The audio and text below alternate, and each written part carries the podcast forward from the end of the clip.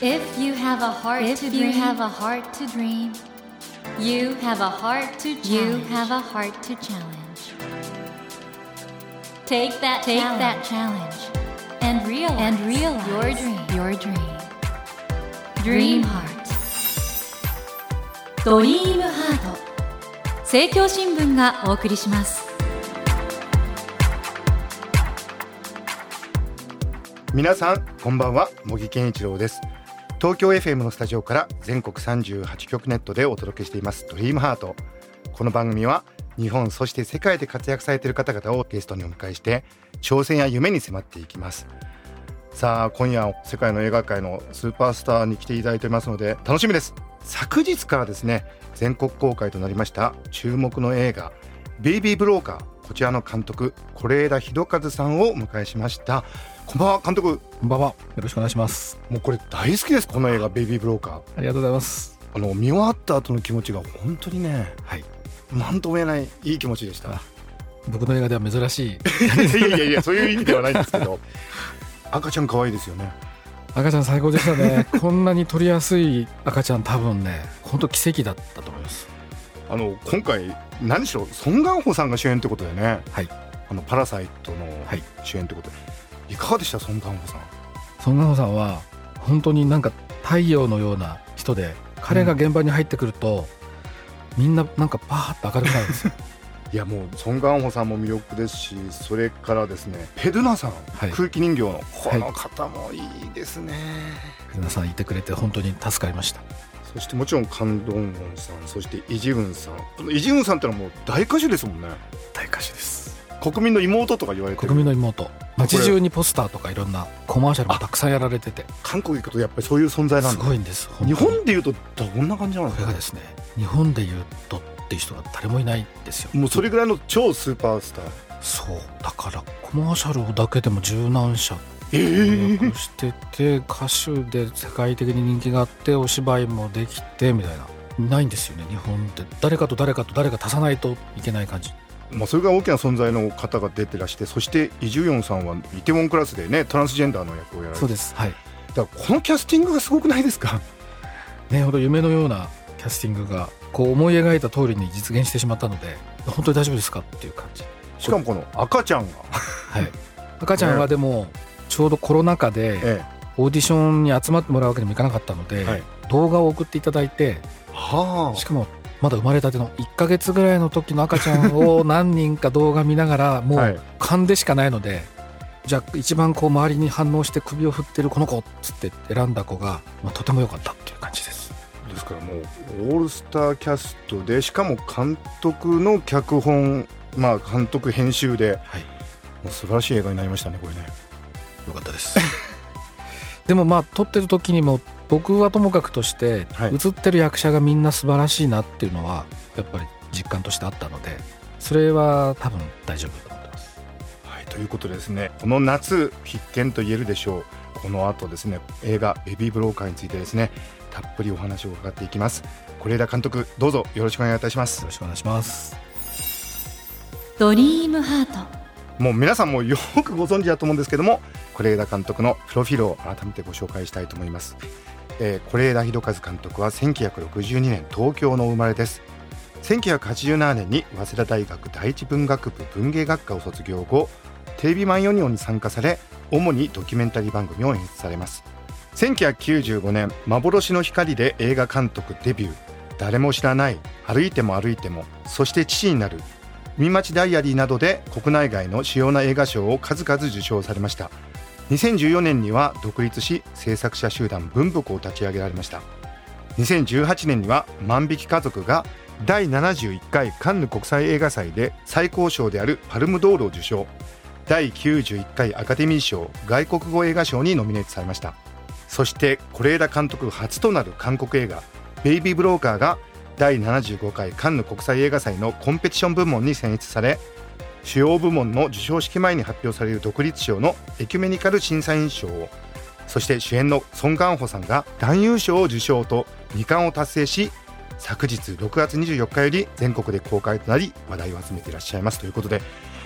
このソン・ガンホさんの男優賞いかがでしたか？まず。実は僕の作品で男優賞をもらうのは2回目なんです、ね、そうですよね。柳楽優弥さんも。柳楽さん。の時には柳楽さんいなかったので僕が受けられたんですよね。僕が受けたんですけども、ええ今回は隣にその受けられた役者さんがいたので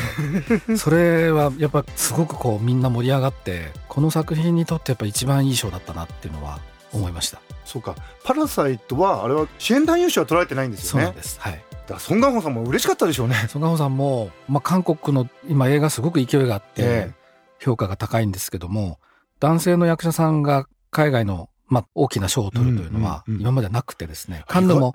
女優さんは取ってるんですけども、はい、男優はまだ誰も取ってなかったので、ソン・ガンホさん自体がもう本当に韓国の国民的なスターですから、ですよね。彼が韓国人初のカンヌ男優賞っていうのは、とても大きな出来事でした。そんな本当に素晴らしい成果を生みましたベイビーブローカーなんですけれども、どんな作品かご紹介したいと思います。古びたクリーニング店を営みながら借金に追われるソン・ガンホさんが演じるサンヒョンと、ベイビーボックスがある教会で働く児童養護施設出身のカン・ドンウォンさんが演じるドンスの二人は、ベイビーボックスに預けられた赤ちゃんをこっそり売り飛ばす、ベイビーブローカーという裏稼業に手を染めていました。そんなある夜、彼らはイジウンさんが演じる若い女、ソヨンがベイビーボックスに預けた赤ちゃんを連れ去るんですけれども、翌日思い直して戻ってきたソヨンに犯行を気づかれてしまいます。警察に通報されそうになった二人は、養父母を探すために引き取ったと言い訳をして、その成り行きから3人で養父母探しの旅に出ることになります。一方、彼らを検挙するためずっと尾行していたペドゥナさんが演じる刑事スジンとイ・ジュヨンさんが演じる後輩のイ刑事は現行犯で逮捕しようと静かに後を追っていくという内容なのですが、ということで、はい、デビュー作の幻の光以外は全部脚本、単独脚本ですよね、確かね。えー、基本は。はい。ですよね。ですから今回のベイビーブローカーも、是枝監督の脚本で、はい。是枝イズムっていうかなんか、もともと縁もゆかりもなかった方々がなんかちょっと疑似家族みたいになっていくっていうのは、今回もそうですもんね。そうですね。まあ、いくつかの物語を並行して走らせてるんですけども、ええ、一番大きいのはそれですね。やっぱ車に乗り合わせた人たちが一つの家族になっていく話というのをベースに考えました。そして監督はもう本当社会問題に対する視点も非常に鋭いんですけども、この映画の背景になってます赤ちゃんポストですね、ベイビーボックス。はい、これはあの、日本でも今内密出産とか問題になってますけども、はいはい監督、これにちょっと注目されたのってかなり前のことらしいですね。これ2013年に、はい、そして父になるという映画を作った時に、はい、まあ、日本の養子縁組制度とか里親制度のことをちょっと、あのリサーチをした時に、えええ、熊本にそういう施設があるということを知りまして、はいはいはい、そこで関心を持ってちょっと調べたのが最初でした。これは韓国でも社会問題っていうなってるんでしょうかね。日本の、まあ、熊本の慈恵病院の取り組みで、預かってる赤ちゃんの数の10倍ぐらいの赤ちゃんを預かってる施設がソウルにありまして、ええ、ただ最初はリサーチではもういくつか3つぐらいあるって聞いてたんですけど、え、それでこうもう少し社会的な広がりがあるのかなと思ったんですが、うん、行ってみたら今運用されてるのはそこだけでただやっぱ今までに2000人以上の赤ちゃんをそこで、まあ、命を救ってるということがありまして、はい、まあ認知度も高かったですしただまあやっぱ賛否すごく韓国でもあって、うん、まあ賛否があるからこそこう取り上げる題材としてはいいのかなというふうに思いました。これあのエキュメニカルっていうのはもちろんクリスチャンの思想っていうことを背景にした章だったと思うんですが、はい、韓国はあのかなりキリスト教を信じていらっしゃる方が多いと思うんですけど、ね、そのあたりもやっぱり背景には？そうですね。あの養子縁組制度がまあ日本よりすごく定着しているのは、やっぱり施設から赤ちゃんを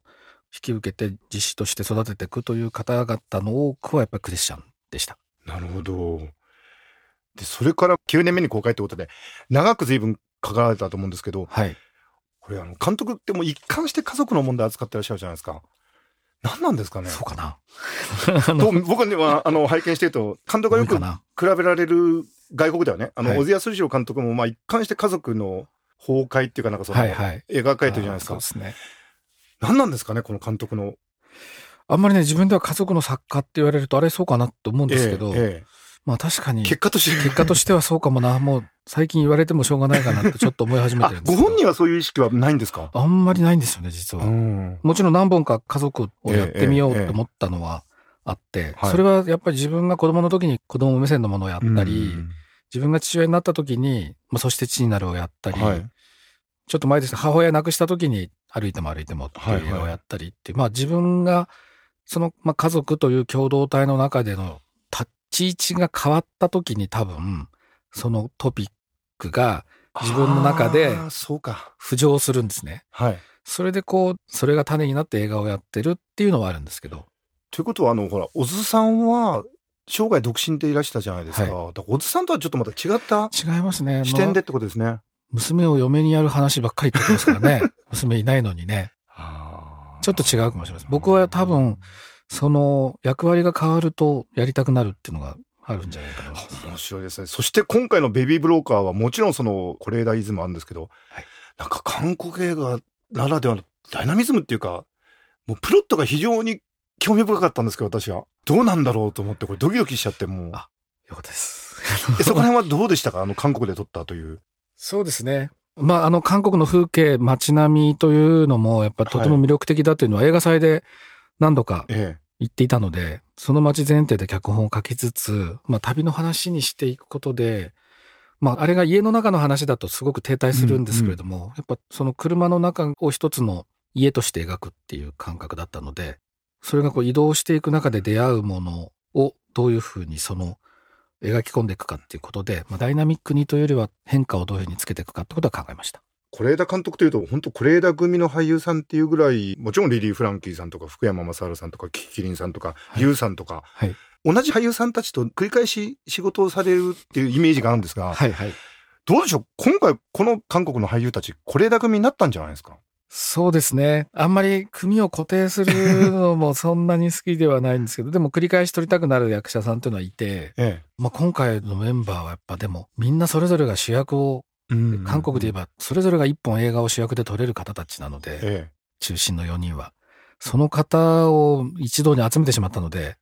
ちょっと韓国映画界に対しては申し訳ないなっていう気持ちが ありまして。独占しちゃったみたいな。そう、その期間 3ヶ月抑えちゃったっていう感じなんですよ。なるほど。えー、森健一郎が東京 FM のスタジオから全国放送でお届けしていますドリームハート。今夜は映画監督の是枝裕和さんをお迎えして映画ベイビーブローカーのお話を伺っています。ドリームハート。あの、監督あの、今回ね、ソン・ガンホさん、あの、赤ちゃんを養子縁組してお金をもらうって意味で言うと、悪い人のようだけど、ほんのすごいいい人でもあるし、なんかこういう複雑な役演じると本当にいいですね。あの、彼はやっぱりどっちも持ってるので、うん、こう、聖者で両方あるし、善悪もあるし、はい、生と俗もあるし、うん、それやっぱ両面持ち続けてるっていうのが役者としての一番の魅力だし強みだと思います。これあの、僕、ソン・ガンホさん、監督の話聞いててびっくりしたんですけど、はい、監督が繋いだ映像を翌日なんかご自身でご覧になって、はい、で、このカットはこっちの方がいいよってことをおっしゃるっていうびっくりしたんですけど。そうですね。嫌がる監督もいるかもしれませんけれども、えー、ただ、その僕が言葉のニュアンスまではなかなかわからないっていうのも多分あって、そこはサポートしないといけないんじゃないかっていうふうに多分思ってくれたんだと思うんですね。えー、なので、あくまで最終的な判断は監督に委ねるけどもっていうのはもう常に言い続けながら、でも自分が見る限りで言うと自分の選ばれたテイクは、ここの部分を使うんであれば別のテイクの方がもしかするといいかもしれないから、もう一度だけ比べてみてくれっていうのを、朝来て、夕べ僕が繋いだものを見た後、お昼休みとかに僕のところに来て、それを告げられました。そしてこれ、じゃあ、孫カンホさんは、あの、テイクで全然違うと。これはわざと演技を振ってるってことですか？うん、なんかね、いろんなこうもできますよ、ああもできますよってやってるというよりは、うん、一度お芝居をすると、はい、ゼロに戻して、あの、ファーストテイクをもう一回やるって感じなんですよ。すごいな。で、またファーストテイクをやる。常にファーストテイクっていう状態なんですよね。それをでも覚えてるってのがすごいですけど。ですよね。だって、このテイクの二つ前とかおっしゃるんでしょ？だからなんでそんなこと覚えてるんだっていうのがね。覚えてますね、でも彼は。いや、僕あの、ソン・ガンホさんっていろいろな作品拝見してて、天然な人なのかなと思ったら、緻密な方なんですね。緻密ですね。緻密で、緻密な上で現場で、でも思わず出ちゃったとか、ええ、思わず反対のこと言っちゃったとかっていうことも結構あるんですね。で、反対のこと言っちゃったテイクを使ったりもしてます、僕も。その辺はだから、相手の芝居で随分変わってくるんですけど。是枝監督はご自身で脚本を書いてるってこともあって、あの、現場でね、脚本を修正されることでよく知られてます。はい、今回もじゃあ、かなり脚本は変えていかれたんですか？今回は一応、まあ、韓国のやり方で言うと、ええ、決定校をクランクインの前に出さなくちゃいけなかったんですけども、え、決定校は前半3分の2までにして、はい、物語で言うとソウルに移動してからの部分は、決定校ではありませんって形で一応渡してはいるんですけども、はい、撮影中にそれはあの物語の進行と役者の芝居を見ながら、決定校を出すっていう約束で、まあ半分ぐらい取ったところで、じゃあこういう形でっていう提案の仕方をして固めました。それにしても監督あの「パラサイト」が英語以外の作品で初めてベストピクチャーを取ったわけですけど映画界急速になんかいろんなものが国際化してるような印象があるんですけど、はい、どうですか？あの是枝監督としては今回あの「ベイビー・ブローカー」韓国映画として撮って、うん、そこら辺の手応えというか感触っていうのはあのそんな真実もねフランスで捉えてるし、はい、てかあれよく考えたら2作連続 外国外国なんです、ね、映画ですよね。はい今多分、まあ、パラサイトなんかその韓国語で撮ったものが、まあ、アカデミー賞の作品賞を取ってしまうっていう状況というのは、うんうん、多分5年前には考えられなかった変化で、はいはい、それはアメリカの、まあ、意識的な変化もありますし、アメリカ以外の国で作られてるものの、まあ、国際化が進んでる国、うん、まあ、その筆頭が韓国だと思いますけども、はい、それがグローバル展開をしているというそちら側の変化も激しいんですよね。うん、意外と日本はそこからは完全に今取り残されてはいるので、うん、僕がやってることがどこまで世界に向かってっていう試みとして成功してるのかどうなのかちょっとわかんないです。日本語のまま日本人の役者で撮ったものがもしかするとポンと世界のど真ん中に行ける可能性も出てきてると思います。いや、だから僕今回あの、ベイブーローカーも作品は素晴らしいし、あの、本当に見た後の感覚がね、なんか良かったですね、あのバランスがね。ありがとうございます。きっと大ヒットすると思うんですけども、あの、監督、今回の映画、どういう方に見ていただきたいですか？確かに今回、僕もいい読語感が本当に珍しく作れたなと思っていて、こう、お客様を限定せずに見ていただけるものになったんじゃないかなという気はしてます。で僕、あの、是枝監督って実は作風がいろいろ多彩な方だなと思ってまして、万引き家族は、堅牢地監督的なその社会批評っていうことも随分あったりますけども、はい歩いても歩いてもなんて本当に静かな映画ですもんね。だから、はい、みんなが知らない是枝さんがいる感じしましたけど、ね、ベイビーブローカーの中には。あそうかもしれないです。でもそれは僕の中に何かいるというよりやっぱ出会いなんですよね。誰と出会って誰と作るかで、多分大きく変わるので、今回で言うとやっぱりその取材の過程で、養護施設でまあ親と離れて育った男の子が、自分がこう生まれてきて本当に良かったんだろうかっっていうことに確信が持てないまま今大人になっているっていうことを話してくれたんですけど、なんかそういう声に触れて、彼にそう思わせてしまうのは、それは母親の責任じゃなくて社会の責任だと僕は思ったので、その側に僕はいるから、大人として。彼に対して何か言えることはないだろうかと思いながら作ったんですね。だからその方に向けて作った映画その人に向けて作りました、うん、今回は。その子がこれを見たがいいかとか、うん、そういうことはわからないですけども、ただ特定の誰かに向けて作った方が結果的には多くの人に届くというのは、テレビ時代から言われてそう実践していることなので、なるべく今回はその子に向かって作っていることが、今までの他の作品とちょっと違う着地点になったのかなと思ってます。あの皆さんぜひあのカン・ドンウォンさんとですねイ・ジウンさんがしっとりと話し合うシーンがあるんですけどここは僕は本当好きで。ありがとうございます。ぜひ皆さんカン・ドンウォンさんもイ・ジウンさんももう大ファンの方多いと思うんでこのシーン良かったですよね監督ね。あのシーン大好きです僕は。自分でも、ね、はい。あの、そのシーンを見るだけでも皆さんぜひベイビーブローカー見に来てください。上映される映画館など詳しい情報は公式ホームページをご覧ください。ドリームハートのホームページからもリンクを貼っておきます。え森健一郎が東京 FM のスタジオから全国放送でお届けしていますドリームハート。今夜は映画監督、是枝裕和さんをお迎えしてお話を伺ってきたのですが、そろそろお別れの時間となってしまいました。是枝監督にはまた来週もご登場いただき、映画ベイビーブローカーのお話はもちろん、これまでのね、是枝監督の辿ってきた道、そして日本の映画の将来についてなどいろいろお話を伺いたいと思います。監督来週もどうぞよろしくお願いいたします。お願いします。Never let go of that dream.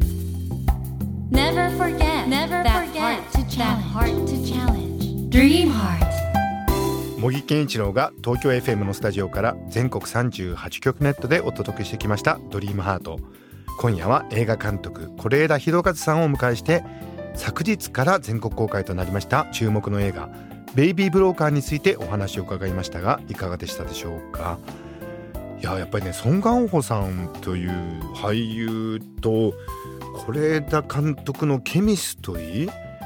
これがやっぱりね僕映画見ててもすごいなと思いましたしお話伺っててもすごく信頼感があるんだろうなとやっぱりこの映画はまあ是枝さんの映画でもあると同時にソン・ガンホさんがねものすごく現場では重要な人だったと思うんですよ。なんでね是枝裕和という偉大な監督とソン・ガンホさんという偉大な俳優さんが醸し出すケミストリーがですね画面からもう伝わってくるようなそういう映画だったと思うんですけども現場でのねやり取りとかそういうことをお聞きすることができたんでますますねこの2人が出会ってよかったなと「ベイビー・ブローカー」という作品に結実してよかったなとそういうことをね思ったようなお話でございました。是非皆さんもこの映画劇場でご覧いただきたいと思います。さて番組では毎週3名の方に1000円分の図書カードと番組特製のエコバッグをセットにしてプレゼントしています。私模擬に聞きたいことや相談したいこと番組の感想などお書き添えの上ドリームハートのホームページよりご応募ください。お待ちしております。そして無料音声アプリオーディでドリームハートの番外編番組茂木健一郎のポジティブ脳教室を配信中です。こちらも聞いてみてくださいね。さあ来週も是枝裕和監督をお迎えします。どうぞお楽しみに。それではまた土曜の夜10時にお会いしましょう。ドリームハートお相手は森健一郎でした。ドリームハート。政教新聞がお送りしました。